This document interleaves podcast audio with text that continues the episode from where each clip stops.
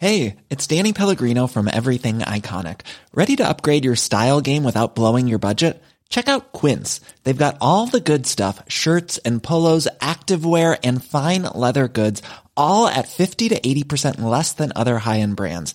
And the best part? They're all about safe, ethical and responsible manufacturing. Get that luxury vibe without the luxury price tag. Hit up quince.com slash upgrade for free shipping and 365 day returns on your next order. That's quince.com slash upgrade. Serientaxi wird präsentiert von audible.de. Sichert euch euren kostenlosen Hörbuchdownload unter audible.de slash Serienjunkies.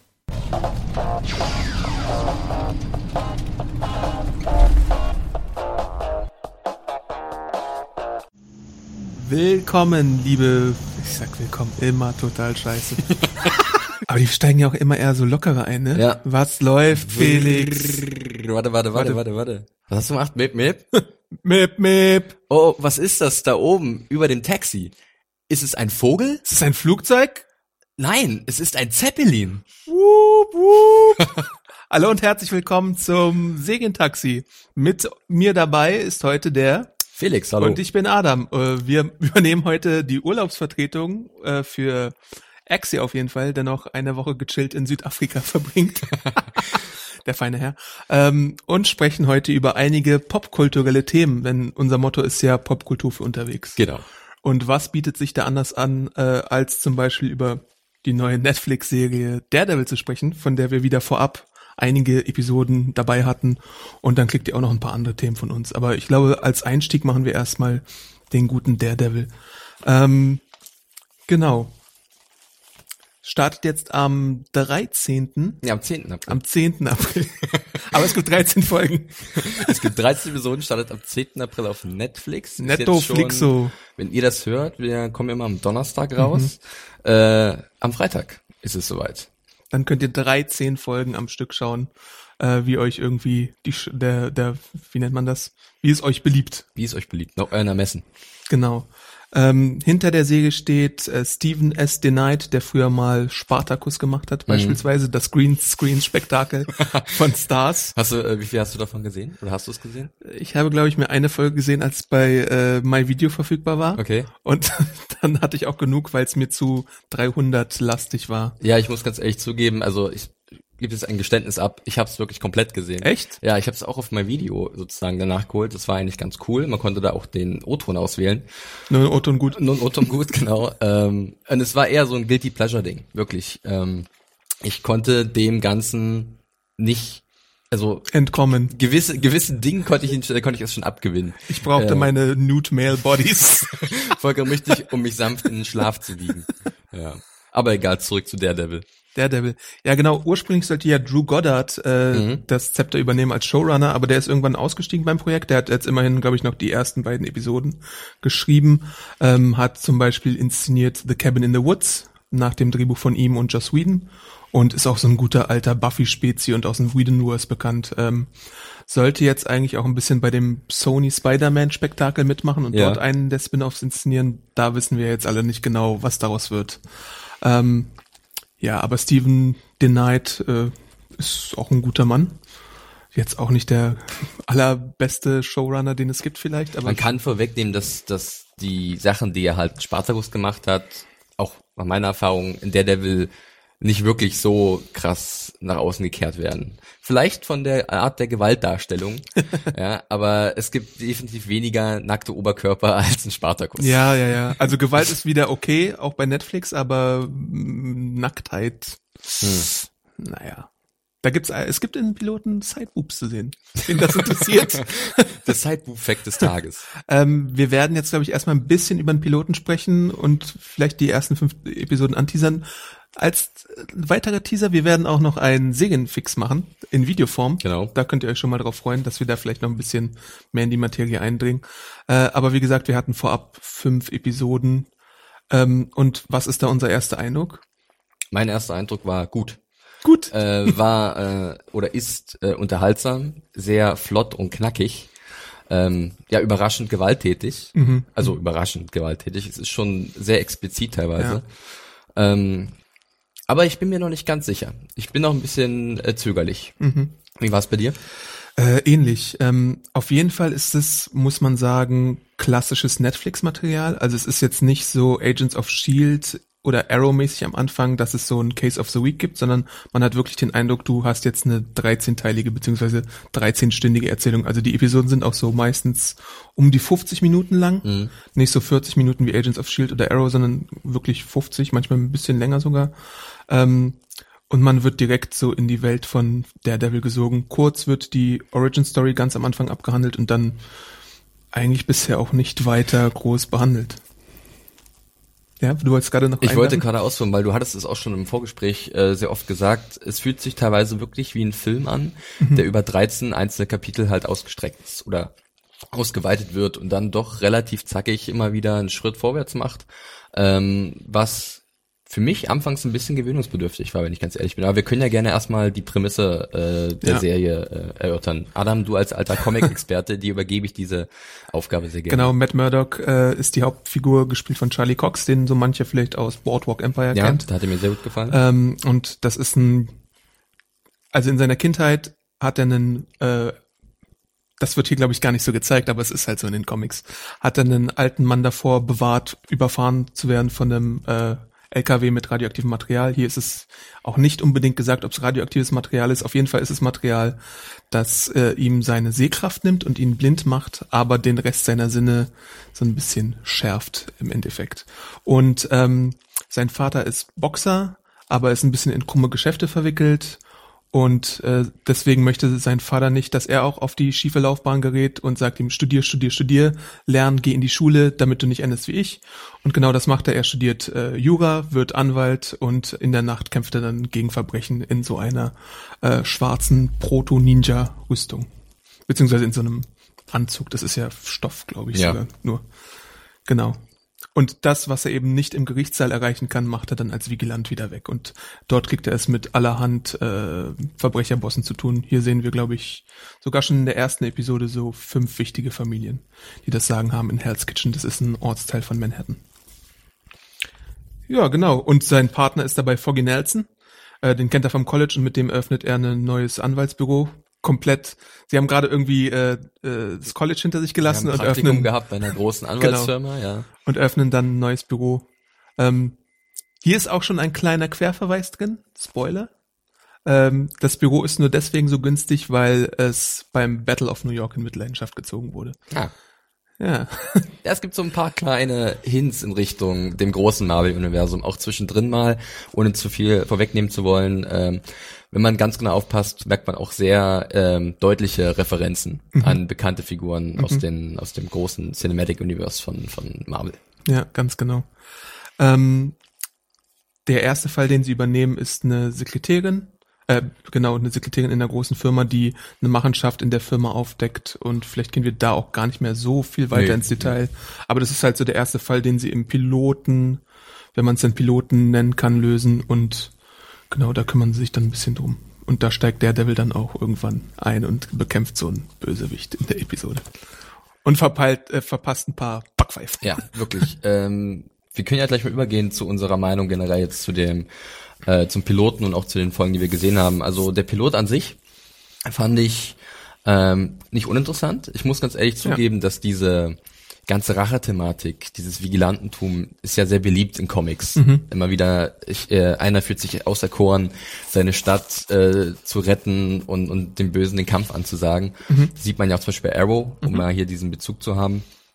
Und ich muss auch ehrlich zugeben, dass ich das teilweise äh, ein bisschen verbraucht vielleicht sogar, langsam, äh, weil das ein sehr beliebtes Thema ist. Ich meine, die Prämisse ist eigentlich in Daredevil nichts anderes. Also es geht auch darum, dass dieser äh, Matt Murdock ähm, versucht halt äh, Hell's Kitchen äh, zu einem besseren Ort zu machen. Ja. Und deswegen sagt er halt der Krimin Kriminalität den Kampf an. Ähm, und es ist auch definitiv sehr schön umgesetzt, auch visuell. Aber es ist ein bekanntes Ding. Und deswegen muss halt die Serie versuchen, ähm, andere Reizpunkte zu finden, die es halt ein bisschen da abheben kann von den bekannten Sachen, wie zum Beispiel Arrow oder x-beliebige Spielfilme, die halt auch oft diese Thematiken haben. Ja. Ähm, obwohl ich also ich meine, ja, ich stimme dir da, glaube ich, zu, aber wenn man es jetzt mal in einem engeren Kontext sieht, Marvel Cinematic Universe, mhm. dann hatten wir bei Marvel jetzt noch nicht unbedingt diese ja. Art von Vigilanten auf jeden Fall. Und wenn wir uns die bisherigen Marvel-Serien anschauen, Agents of S.H.I.E.L.D. war so ein bisschen procedural-esque, bisschen Case of the Week mit so Alien-Artefakten oder mit irgendwelchen Artefakten, die was Cooles konnten und Geheimdienst. Dann hatten wir mit Agent Carter so ein bisschen den Retro-Aspekt des Geheimdienstes und ähm, so Frauenpower, äh, auf jeden Fall Emanzipation, Gleichberechtigung, Drama so ein genau, bisschen auch, ja. Retro-Zeug. Und jetzt haben wir hier halt tatsächlich mal so einen äh, Superhelden ohne richtige Superkräfte, außer jetzt vielleicht so ein bisschen Andeutung, was so seine Supersinne angeht, die jetzt aber vielleicht auch nicht ganz so explizit sind wie in der Filmversion von 2003. Ähm, die wird hier nicht erwähnt. Schneid das raus, Anne. Anne, schneid das raus. Nein. Ähm, aber an sich finde ich den Ton ganz okay und ich finde es auch interessant, was man halt bei Netflix hier präsentiert, wie du schon sagtest, dass man nicht unbedingt äh, zurückschrecken muss, davor wirklich, wirklich explizite Gewalt zu zeigen. Ähm, ich weiß jetzt gar nicht, ich glaube, sie fluchen nicht unbedingt. Darauf habe ich auch noch gar nicht so krass Ich glaube, es Nein, gibt keine F-Words. Nee, nicht wirklich. Das wäre mir auch aufgefallen. Aber das holen sie halt wieder raus mit äh, doch sehr, sehr heftigen Kampfszenen. Also das muss man echt ja. sagen, das war eine der, oder das ist einer der absoluten Pluspunkte der Serie. Wer Lust hat auf äh, sehr ähm, gut inszenierte Action, auch mit ausgefallenen Kamerawinkeln ja, und das, auch guten ja. Choreografien von den, von den Beteiligten, ähm, da hat jemand The Raid gesehen. Ja, wirklich. Man, man wird, fühlt sich wirklich an den an The Raid erinnert, ähm, diesen diesen äh, indonesischen äh, Actionfilm, der so schön knackig war in diesem mhm. Tower ja, der, der äh, wird halt in Daredevil oft daran erinnert, denn es ist hier sehr viel Close Combat, wie man so schön sagt. Ja, mhm. Daredevil äh, scheut halt keine Herausforderung, auch wenn er nichts sehen kann. Er ist extrem fähig, sehr gut ausgebildet, äh, gute Kampfausbildung und weiß auch seine Umgebung gut zu nutzen. Und da gibt's wirklich, glaube ich, in jeder Episode, die ich bis jetzt gesehen habe, von diesen fünf halt, mindestens immer ein großes Setpiece, wo er halt äh, gegen entweder eine Gruppe oder gegen einen einzelnen Widersacher antreten muss. Ja. Und ähm, es äh, nutzt sich nicht ab. Ganz im Gegenteil, es macht wirklich Laune, ihm dabei zuzusehen, wie er halt mit denen den Boden auffischt, beziehungsweise selber in Gefahr gerät. Aber das Schöne ist halt auch, dass Daredevil nicht so ein unverletzlicher Typ ist, der genau. immer gewinnt, sondern dass er wirklich auch mal richtig auf die Fresse kriegt und sich dann auch verarzten lassen muss. Und das ist zum Beispiel eine meiner Lieblingsepisoden ist, glaube ich, schon die zweite, wo er sich dann sehr lange halt verarzten lassen mhm. muss und dann die Gefahr von einer anderen Seite kommt. Das fand ich sehr schön zum Beispiel äh, inszeniert dort. Was man auch sagen muss, ist, ähm, dass es sehr viel düsterer ist als die bisherigen Marvel TV-Produktionen und man sich so vom Stil her auf jeden Fall deutlich an die Comic-Miniserie Man Without Fear von Frank Miller und John Romita Jr. orientiert. Äh, was das Kostüm angeht, was so den Verlauf, den groben Verlauf angeht, ähm, was so die Ästhetik angeht, auch so ein bisschen. Man spart sich jetzt auch diese äh, typischen äh, Captions beziehungsweise Monologe aus, die es dort vielleicht gab. Also du hörst jetzt keinen inneren Monolog von Matt Murdock beim Verbrecher klatschen oder so, sondern du siehst einfach, äh, mehr Show und nicht Tell, was ich auch begrüßenswert finde. Ähm, so ein anderer Angriffspunkt, den es noch vielleicht so gibt, wenn man, wenn man Lust hat auf Comics, wäre Daredevil Yellow äh, von Jeff Loeb und ähm, Tim Sale. Das ist, da werden auch so Elemente davon aufgegriffen, aber Yellow ist insgesamt so ein bisschen eine hellere Serie. Okay. Ähm, einfach nur, falls man jetzt irgendwie äh, Bock hätte, wenn man, wenn man, wenn man die Serie gesehen hat und einsteigen möchte in den Daredevil Mythos, das sind so zwei Referenzpunkte, die ich äh, unseren Zuhörern an die Hand geben wollen würde. Genau. Ähm, ja, ansonsten, wie gefallen uns denn die Darsteller eigentlich? Also ich finde ja zum Beispiel äh, Charlie Cox als Matt Murdock ziemlich, ziemlich gut. Ja, ist eine sehr gute Wahl. Ähm, Springe ich gleich mal ein. Wie gesagt, wir hatten es vorhin erwähnt, der hat äh, in äh, Boardwalk Empire die Rolle des Owen, der Nachname ist mir entfallen, gespielt. Ähm, ein Handlanger zwischendurch von, von Nucky Thompson von Steve Buscemi, äh, der mhm. von Steve Buscemi gespielt wurde. Und hier ähm, hat er ordentlich an Muskelmasse zugelegt, sagen mhm. wir es mal so. Ähm, er ist doch wirklich gut in Schuss und ich weiß gar nicht, wie viel er von den Stunts selbst gemacht hat. Ich bezweifle, dass er halt die ganzen Kampfchoreos ähm, dass er da halt selbst wirklich. Da werde ich ihm im Interview fragen. Frag ihn mal, ja. Das ist auch so ein kleiner Teaser, weil Adam äh, bekommt demnächst die Chance, äh, mit ein paar Leuten von dieser Serie zu sprechen. Ähm, da kannst du wirklich gerne mal fragen, das würde mich sehr interessieren. Aber wie dem auch sei, er ist halt wirklich äh, extrem gut in Schuss und mhm. er spielt es auch sehr gut. Also diesen, diesen, diesen blinden Charakter der, äh, dem du halt anmerkst, dass er halt wirklich mit seinen anderen Sinnen so viel ähm, aufnimmt von seiner Welt um sich herum. Er braucht wirklich keine Augen, um zu erkennen, wie die Menschen um ihn herum ticken und äh, hat aber gleichzeitig so einen so einen angenehmen Charakter, dem sich andere schnell anvertrauen wollen. Mhm. Ja, es ist so ein gewisses Charisma, was was anscheinend halt wirklich auch bei Charlie Cox von Natur aus da ist. Und äh, von daher, ähm, ja, es ist schon, es ist schon sehr, also ich finde ich finde es sehr interessant und es ist ein, ist ein guter Darsteller und äh, ich hatte da definitiv meinen Spaß bei, äh, mit ihm in der Hauptrolle hier in den Folgen, die ich bis jetzt gesehen habe. Ähm, die Rolle von Foggy Nelson übernimmt Eldon Hansen. Ähm, da weiß ich noch nicht so ganz, was ich von ihm halten soll. Das ist für mich so eines der großen Fragezeichen. Also ich meine, ich finde, er ist gut als Comic Relief Charakter und so als Sidekick. Ähm, Im Film, auch wenn du es jetzt nicht erwähnen möchtest, wurde diese Rolle von John Favreau gespielt, dem Iron Man Regisseur. Den fand ich vielleicht minimal fast sogar ein bisschen besser. Es ist, es ist bei Foggy Nelson noch ein bisschen schwer zu sagen. Ähm, wen ich aber eigentlich ganz gut finde, ist, ist äh, Deborah Ann Wall als Karen Page, die hat so ein bisschen so diese Unschuld vom Lande, aber sie hat es doch ein bisschen faustig hinter den Ja. Ohren, so als Mischung äh, bringt sie es ziemlich gut rüber. Sie ist, ähm, das kann man glaube ich verraten, die erste Klientin äh, von Nelson und Murdoch und ähm, heuert dann vielleicht auch bei denen an, wie Comic-Freunde es wissen. Ja, um noch, noch mal ganz kurz reinzugrätschen, äh, wo, wo du gerade bei Foggy Nelson warst und deinen Zweifeln, ob ähm, der Charakter sich noch, also ob der noch irgendwie ein gewisses Interesse, dass ich das für ihn entwickle irgendwie. Ich bin mir auch noch nicht ganz sicher. Das war auch so eine der Kritikpunkte, die ich, die ich hatte, äh, als ich äh, diese fünf Folgen gesehen habe. Bei manchen Nebencharakteren äh, war das mir ein bisschen zu dünn.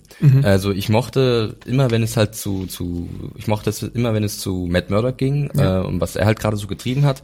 Aber bei den Nebencharakteren gibt es zwar so ein paar richtig schöne kleine Momente zwischen denen, aber es fühlt sich auch teilweise so an, als wären es halt wirklich Comic Relief Charaktere oder nur so ein bisschen Bespaßung zwischendurch, damit du halt nicht nur Matt Murdock oder halt Daredevil hast. Äh, Rosario Dawson spielt auch mit als Claire Temple. Äh, die sehen wir in der zweiten Episode, glaube ich, zum ersten Mal. Das ist die Night Nurse. Die sorgt in den Comics immer dafür, dass die Superhelden zusammengeflickt werden.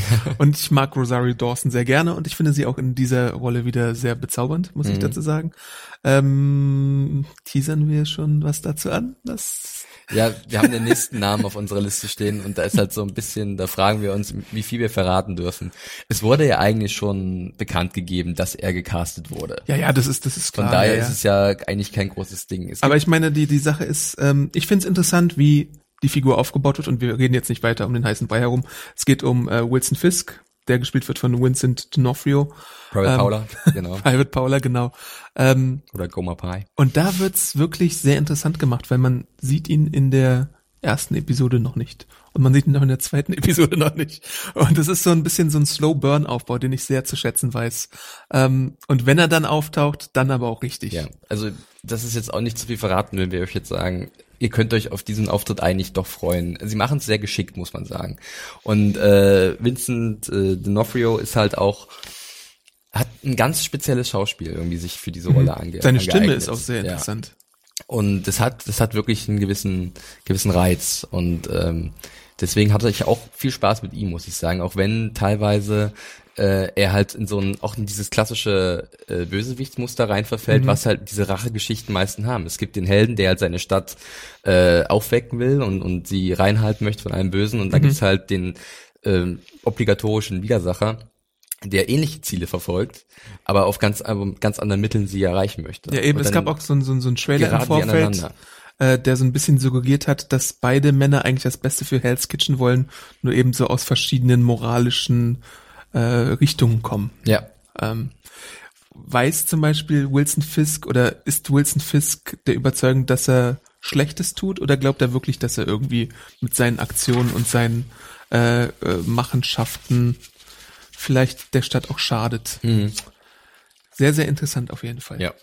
Äh, ich weiß gar nicht, ob wir jetzt noch mehr auf die anderen Figuren eingehen sollen. Ich würde noch glaube- eine Person lobend erwähnen und das ist Wesley, gespielt von Toby Leonard Moore. Hm. Der ist die rechte Hand vom, äh, vom Kingpin. Der ist schon äh, ziemlich unheimlich unterwegs teilweise. Ja. Sehr äh, kalkulierend und berechnend und auch ein bisschen undurchsichtig. Ja, er ist halt sehr loyal und äh, nimmt eine sehr wichtige Rolle ein, äh, gerade in den ersten Episoden, weil er wirklich der Mittelsmann ist von Fisk. Und äh, über ihn werden wir auch ein bisschen diese Unterwelt eingeführt von von äh, Hell's Kitchen und welche verschiedenen Parteien da aufeinandertreffen ähm, und und mit wem es Daredevil zu tun bekommt. Ja.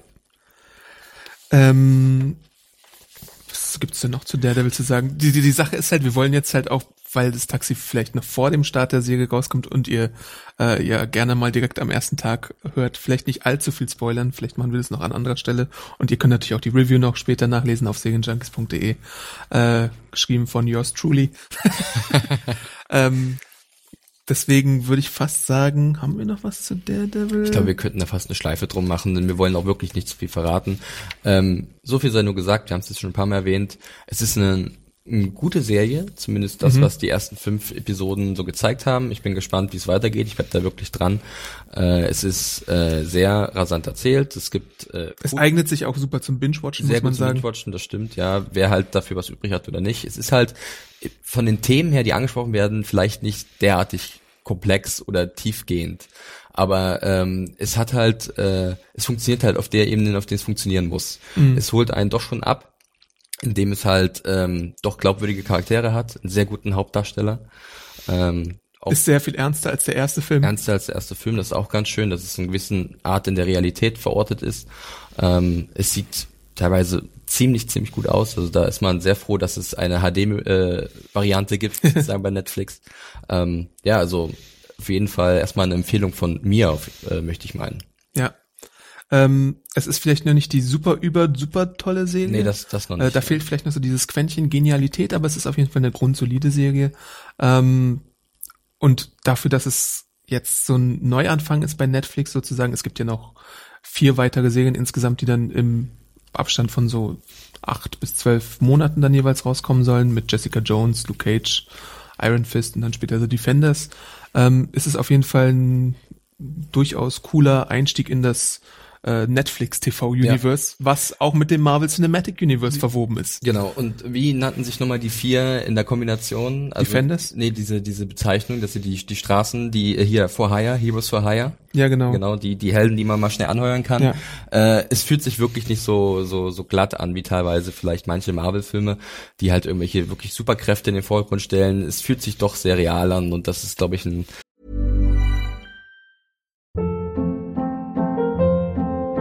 Hold up. What was that? Boring. No flavor. That was as bad as those leftovers you ate all week. Kiki Palmer here, and it's time to say hello to something fresh and guilt-free. Hello Fresh. Jazz up dinner with pecan-crusted chicken or garlic butter shrimp scampi. Now that's music to my mouth. Hello Fresh. Let's get this dinner party started. Discover all the delicious possibilities at hellofresh.com. ein wichtiger oder ein sehr angenehmer, eine angenehme Überraschung, sagen wir es so. Ja. Genau. Gut, dann machen wir ein Häkchen hinter Daredevil für diese Episode des Serientaxis. Bling, bling. Perfekt. ähm, und gehen gleich zur nächsten, zum nächsten Punkt auf der Tagesordnung Ja. über. Wir haben nämlich noch ein paar andere Kleinigkeiten, die wir gerne sprechen wollen. Bevor aber Adam äh, von seinem Zeppelin aus weiter äh, mit, sein, mit seinem äh, reichen Mat äh, Material an, an Themen um sich wirft, werde ich erstmal übernehmen. Und zwar möchte ich euch an dieser Stelle eine kleine Anime-Serie ans Herz legen. Äh, vielleicht sogar auch Adam, denn diese Was? kann man auf äh, Netflix sehen und Oh. äh, ist von einer Person, die doch relativ bekannt ist im Genre. Äh, es handelt sich äh, bei der Serie um Samurai Champloo. Ich mag Samurais, ja. Guter Einwand, ja. ähm, eine Anime-Serie aus dem Jahr 2004 äh, von dem Produktionsstudio Mandlobe, äh, das unter anderem auch die Anime-Serie Dead Man Wonderland äh, produziert hat. Sind nicht auch bei Netflix? Die gibt's nämlich auch bei Netflix, vollkommen richtig. Und die habe ich auch schon von einer ganzen Weile mal gesehen. Die ist auch ganz unterhaltsam, wirklich eine interessante Prämisse. Schaut einfach mal rein, ich will gar nicht zu viel verraten. Aber zurück zu Samurai Champloo. Ähm, die wurde äh, entworfen von dem Japaner, oh jetzt bräuchte ich Mario an meiner Seite, Shinichiro Watanabe. Kun. Ja. Das ist ein bekannter Name äh, in, in, in der in der äh, in dem Genre und zwar ist das auch der Regisseur gewesen bei Serien wie Cowboy Bebop, ähm, Terror in Resonance, wo Mario mal einen sehr interessanten äh, Artikel zugeschrieben hat in Da seiner kommt auch Anime. bald bei Universum die DVD heraus in Genau, in Deutschland. seiner Animario-Kolumne. Ähm, aber was auch noch in der äh, Vita von, von Watanabe steht, ist unter anderem Let them fight! es ist unter anderem äh, Space Dandy, ein sehr schriller und sehr bunter Anime, äh, den ich letztes Jahr auch gesehen hatte und der mir sehr viel Spaß bereitet hat. Ähm, gut, Samurai Champloo. Ähm, Geht's um Samurais? es geht um Samurais unter Geil. anderem. Danke für die Nachfrage. äh, es spielt zur Edo-Zeit. Ich bin jetzt nicht der größte Historiker, wenn es um die Geschichte von Japan geht, aber zur Edo-Zeit, das war so um 1603 bis 1868, weiß natürlich aus dem Kopf, habe ich nicht vorher recherchiert. ähm, und kombini kombiniert aber diese historische Komponente äh, des alten Japans ähm, mit, irgend, mit so einem modernen Ansatz. Also es spielt sozusagen in der Vergangenheit, ähm, arbeitet aber mit modernen Klängen aus Hip-Hop und Rapmusik. mhm, okay. Und äh, in dieser alten Historie Japans bewegen wir uns mit drei Figuren. Ähm, davon sind zwei Samurais und ein junges Mädel, das auf der Suche nach dem Samurai äh, ist, der nach Sonnenblumen duftet. Ja, hört sich wahnsinnig äh, interessant an, aber es ist gar nicht so, also es ist gar nicht so wichtig eigentlich äh, dieser Plot, ob sie ihn findet oder nicht, sondern vielmehr die Interaktion unter den Figuren. Also ähm, gleich am Anfang äh, lernt sie irgendwie, also dieses Mädel lernt halt diese beiden Samurais kennen und äh, mit dem begibt sie sich, sich dann sozusagen auf ein Abenteuer und es ist eher das, wie sie miteinander interagieren und was ihnen passiert auf der Suche nach diesem Samurai, der nach Sonnenblumen duftet. Ähm, ja, es ist wirklich ein spaßiges Ding. Ich habe am Wochenende mal äh, reingeguckt, wurde mir empfohlen von einem guten Freund. Und ich bin jetzt auch so bei der fünften oder sechsten Episode und es macht echt eine Menge Spaß. Es 20 Minuten? es sind 20 Minuten, genau. Äh, Es gibt insgesamt 26 Episoden und nur eine Staffel, die ist abgeschlossen. Und die findet ihr, äh, wie gesagt, bei Netflix. Und ähm, man hat halt wirklich, man hat eine Menge Laune mit dem Ding. Es ist sehr kurzweilig. Ähm, es äh, hat äh, sehr temporeiche Sequenzen. Also es ist äh, auch sehr viel auf Action ausgelegt Blutig? Tatsächlich auch blutig, äh, sehr explizit, aber irgendwie steht der Spaß im Vordergrund. Auch wenn jemand mal einen Arm verliert oder so, es ist immer noch unfreiwillig komisch. Es ist auch sehr cool gezeichnet, muss ich zugeben. Ähm, sehr eigenwillig. Äh, die, die, die verschiedenen Charaktere, auch wenn es nur Nebenfiguren sind, äh, haben irgendwie markante Merkmale, die sie unterscheiden von irgendwelchen anderen Figuren, die vielleicht schon mal aufgetreten sein könnten. Und dadurch hat das immer so einen frischen, so einen frischen Charakter. Ja? Und gerade auch die Kombination der Hauptfiguren, auf der einen Seite so ein sehr junger und wilder und ein bisschen unkonventioneller Samurai, und auf der anderen Seite ein äh, Samurai der alten Schule, der halt sehr ehrbar kämpft. Gerade die Kombination zwischen den beiden und wie die sich teilweise auch belappen, so ist es wirklich, äh, macht viel Spaß. Ja, und zwischendrin ist halt dieses Mädel, das eigentlich auch ganz, ganz liebenswert ist und versucht, die irgendwie unter einen Hut zu kriegen. Ähm, ja, also war für mich äh, eine sehr positive Überraschung. Und ich würde es auch wirklich jedem mal ans Herz legen. Ist jetzt schon ein bisschen älter, wie gesagt, äh, ein bisschen mehr als zehn Jahre. Sieht aber immer noch sehr, sehr gut aus. Ist äh, sehr äh, liebevoll animiert. Ähm, dieser Stilbruch halt, dass du halt diese alte Kultur Japans mit äh, modernen Klängen äh, unter unserer Neuzeit äh, vermischt, ist ähm, ziemlich cool, muss ich zugeben. Äh, und deswegen würde ich das auch jedem, der so ein bisschen Interesse daran hat, an der Bock auf Samurais hat, aber auch auf eine coole Inszenierung, einfach mal da reinzuschauen. Ich weiß nicht, Adam, wie schaut's bei dir aus? Du hast mir vorhin gesagt, äh, du hast, also ich habe dich gefragt, ob du Cowboy Bebop gesehen Ja. hast. Ich habe die Mangas gelesen zu Cowboy Mangas Bebop. gelesen und Den Anime werde ich auch irgendwann nochmal nachholen, wenn sich mal die solltest du, Gelegenheit ergibt. solltest du. Äh, Ich, ich finde es auf jeden Fall sehr charmant. Ich glaube, Cowboy Bebop wird ja auch gerne mal so ein bisschen zumindest mit Firefly verglichen, weil es ja auch so eine Ragtag-Weltraumcrew ist, die da ihre Abenteuer erlebt und so als Kopfgeldjäger arbeitet. Das ist, glaube ich, so kurz Ja. gesagt die Prämisse von Cowboy Bebop. Ähm, ich bin großer Samurai-Fan, muss ich auch sagen. Ich liebe Rurouni Kenshin. Äh, die Mangas habe ich sehr gefeiert. Äh, die Filme und die Serie äh, habe ich mir importiert. genau, ähm, das mag ich sehr gerne. Ich bin auch immer interessant, äh, interessiert daran, liebe Zuhörer, was sind eigentlich eure Lieblingssamurai? Das könnt ihr uns auch mal irgendwie Hashtag Segentaxi bei Twitter schreiben oder so. Lieblingssamurai. Oder ob ihr, ob ihr insgesamt äh, Samurais so mögt. Vielleicht seid ihr auch Fan von Kurosawa und den klassischen Samurai-Filmen oder so.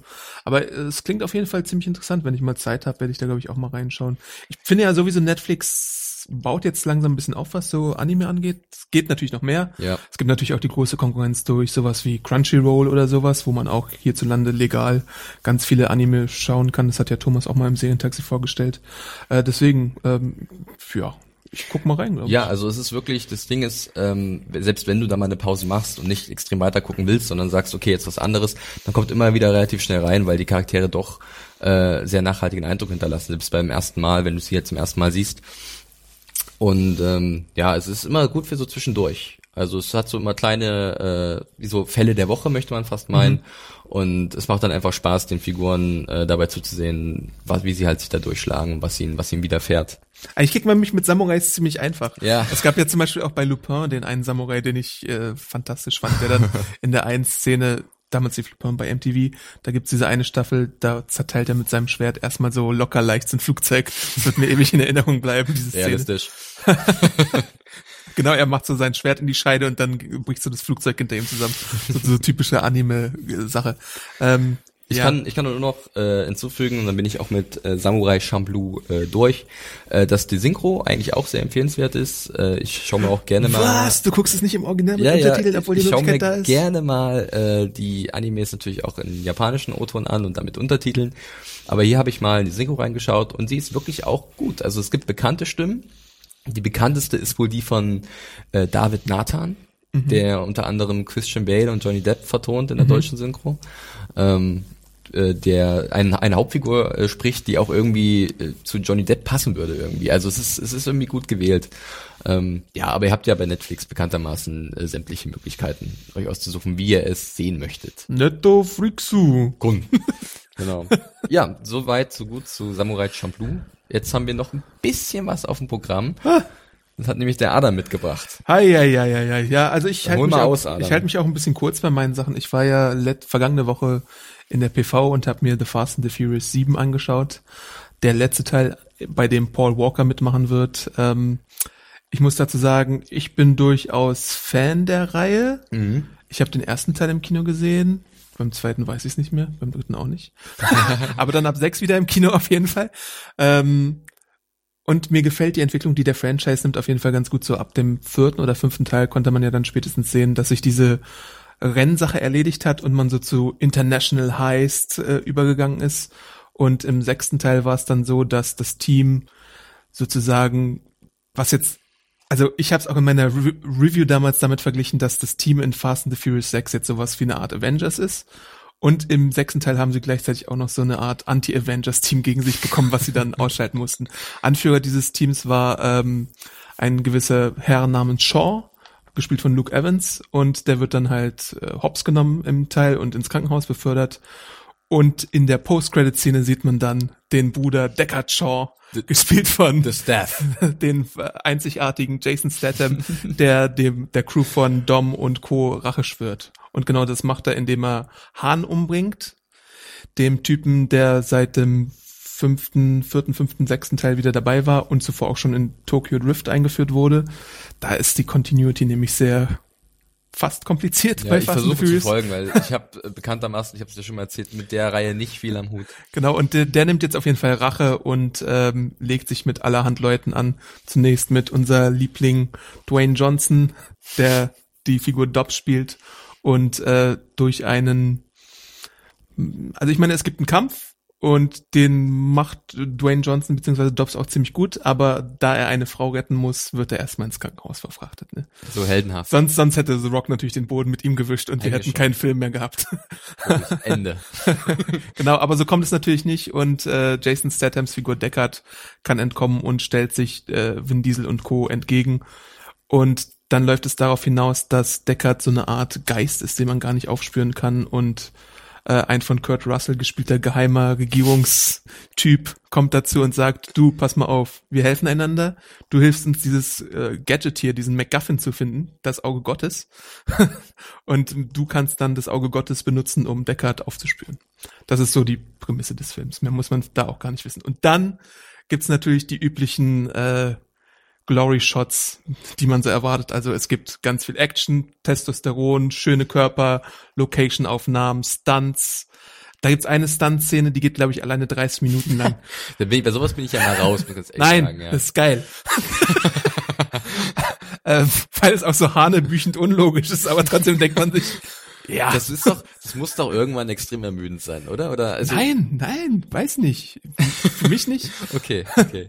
Also der Film ist jetzt auch schon in den Kinos. Manche oder viele werden ihn schon gesehen haben. Der Film ist jetzt bei 400 Millionen weltweiten Einnahmen oder so. Ja, das möchte ich ihm Äh, auch gar nicht abstreiten, dass er wirklich finanziell extrem erfolgreich ist. Das ganze Franchise. Da, da gibt's eine Szene, Spoiler, da sind, lässt, lässt sich das Team aus einem gigantischen Flugzeug äh, mit ihren Autos an äh, Fallschirmen herab. Ja, Und es kommt halt unbeschadet aus der ganzen Sache, nur um danach einen riesigen Heiß zu machen. amazing. Und das geht halt die ganze Zeit so und man hat gar keine Zeit zum Atmen und äh, man jagt auch von einem Setpiece zum nächsten und dann gibt's immer diese megalomanischen Finals, hier auch jetzt wieder. Ähm, diesmal spielt es in Los Angeles und dann, dann spricht Vin Diesel immer so in Plattitüden One Last Ride und solche Geschichten. Aber irgendwie ist es doch ziemlich cool. Ähm, ich weiß auch gar nicht, warum es so cool ist. Ich glaube, man hat sich inzwischen so an die Figuren gewöhnt, auf jeden Fall. Du bist jetzt, ich glaube, der erste Teil kam 2001, 2002 so in die Kinos. Mhm. Und du bist jetzt halt so mit den meisten schon so eine sehr lange Strecke unterwegs. Und du hast sie so ins Herz geschlossen, auch wenn sie jetzt nicht unbedingt tiefgehende Figuren sind oder so. Aber du hast sie doch schon irgendwo lieb.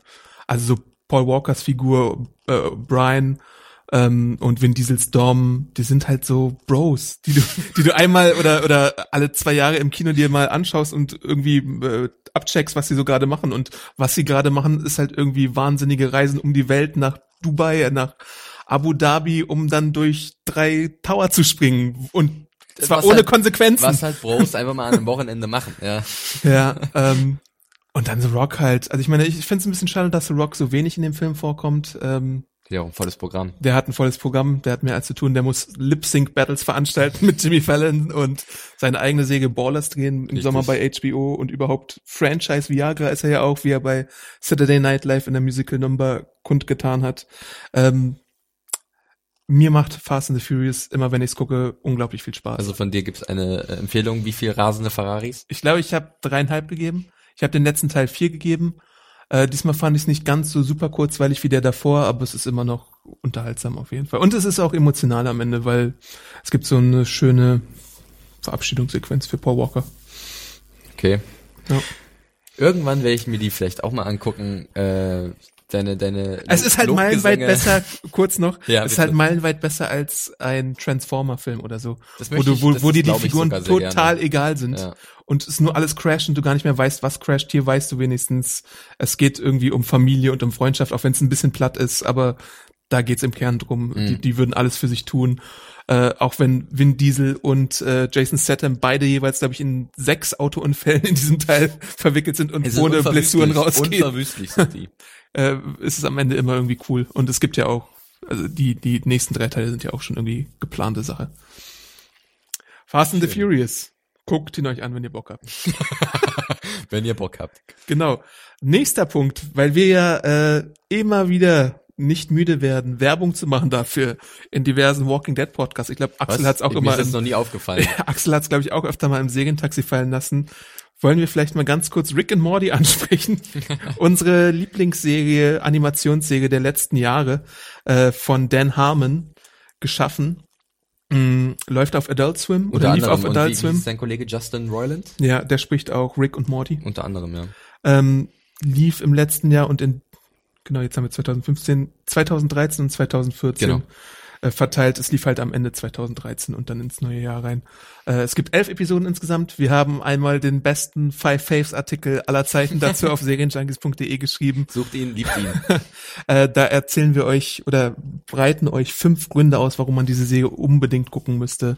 Ähm, und dann haben wir es uns auch noch zur Mammutaufgabe gemacht, dass wir die Dass wir aus elf Episoden die fünf besten auswählen, was extrem schwer ist bei Rick and Morty. Das Ja. muss man äh, wirklich so, das ist einfach so. Ja, genau. Ähm, aber worauf ich hinaus wollte, ist, dass es jetzt einen Comic gibt äh, und den habe ich mir auch ins Abo gemacht. Der ist jetzt leider noch nicht angekommen, aber ich wollte euch nur darauf aufmerksam machen, falls ihr irgendwie Fans von Rick and Morty seid. Da gibt's jetzt einen Comic, genauso wie es von Bob's Burgers von Dynamite Entertainment einen Comic gab. Also wenn ihr irgendwie Comic-Freunde seid, dann legt euch das doch vielleicht mal zu beim Comicladen eures Vertrauens, der auch US-Comics führt. Ansonsten vielleicht noch drei Worte von dir oder zwei Sätze von dir, was so Rick and Morty irgendwie ganz fantastisch macht. Außer 25 Schmackles. ja, wirklich, also Rick and Morty wir haben es oft genug schon gesagt, äh, ist einfach eine wahnsinnig witzige äh, Animationsserie, in der aber auch die beiden Hauptfiguren, das Duo äh, bestehend aus äh, Rick äh, und seinem Enkel Morty, dem verrückten Wissenschaftler Rick, der ständig betrunken ist, und, Und immer seinem etwas verunsicherten Enkel Morty, ähm, äh, ein sehr schnell ans Herz wächst und deren irrwitzige Abenteuer äh, so verrückt gestaltet sind, auch visuell einfach, äh, dass man ja, man wird einfach da wunderbar mitgerissen auch. Es ist zwar eine Comedy und es ist teilweise super abgedreht, aber man hat, es hat so eine gewisse Wärme strahlt gleichzeitig aus, dass man sagt, ey, das ist, das ist einfach nur viel gut Unterhaltung und gerne auch ein bisschen zu viel hochgedreht, aber es ist wirklich ein schönes Ding.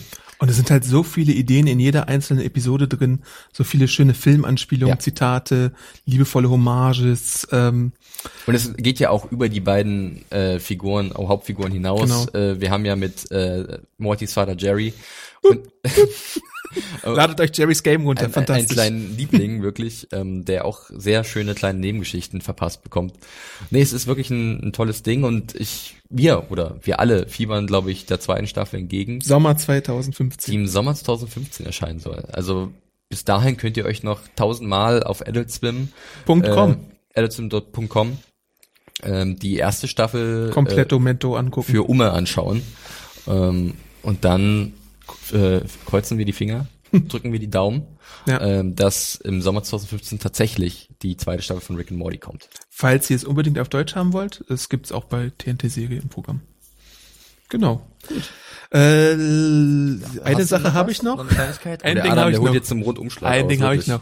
Na Ähm, komm, zum Abschluss. weil wir die Walking Dead Podcasts machen und manche es vielleicht so ein bisschen nach Zombie-Nachschub dürstet, äh, habe ich eine kleine Empfehlung, weil äh, der liebe Kollege Robert hat mir äh, neulich mal die DVD-Box, beziehungsweise ist glaube ich nur eine DVD, weil es relativ kompakt ist, von Dead Set mitgebracht, die er sich aus England importiert hat. Dead Set ist eine äh, Zombie-Serie von Charlie Brooker, der auch hinter äh, dem fantastischen Black Mirror steckt, was hier glaube ich auch im Serientaxi schon empfohlen wurde. Äh, und es ist eine Geschichte über eine, was passiert, wenn das Big Brother Finale ansteht und gleichzeitig eine Zombie-Invasion in England losgeht. Und was machen dann die Bewohner? Was macht, was macht das, äh, was macht die Crew drumherum? Äh, wie gerät England ins Chaos? Äh, ähm, kriegen die Bewohner das mit oder wie kriegen die das mit? Ähm, können sie diese ganze Sache überleben, leben?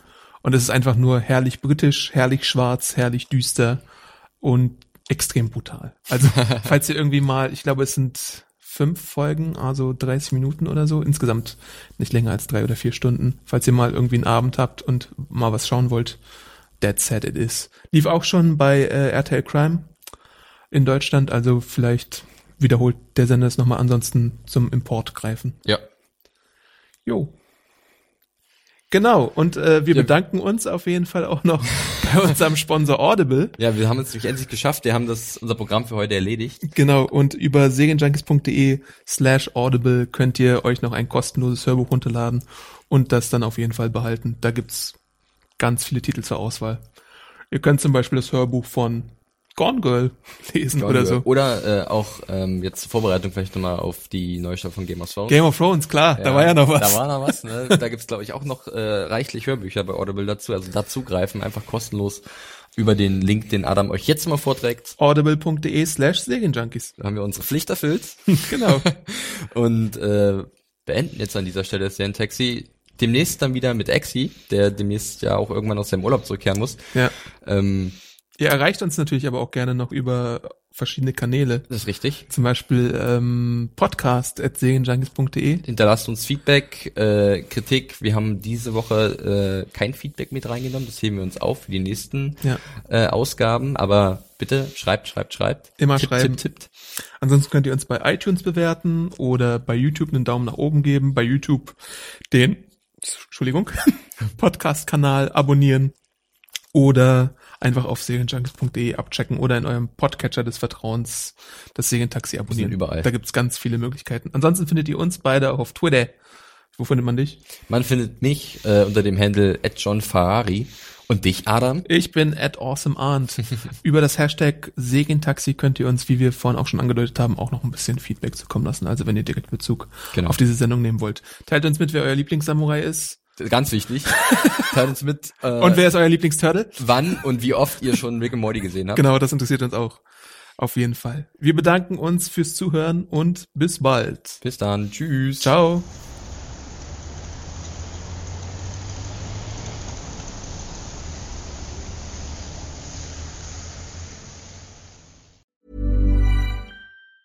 Planning for your next trip? Elevate your travel style with Quince. Quince has all the jet setting essentials you'll want for your next getaway, like European linen, premium luggage options, buttery soft Italian leather bags, and so much more. And it's all priced at 50 to 80% less than similar brands. Plus, Quince only works with factories that use safe and ethical manufacturing practices. Pack your bags with high-quality essentials you'll be wearing for vacations to come with Quince. Go to quince.com slash trip for free shipping and 365-day returns.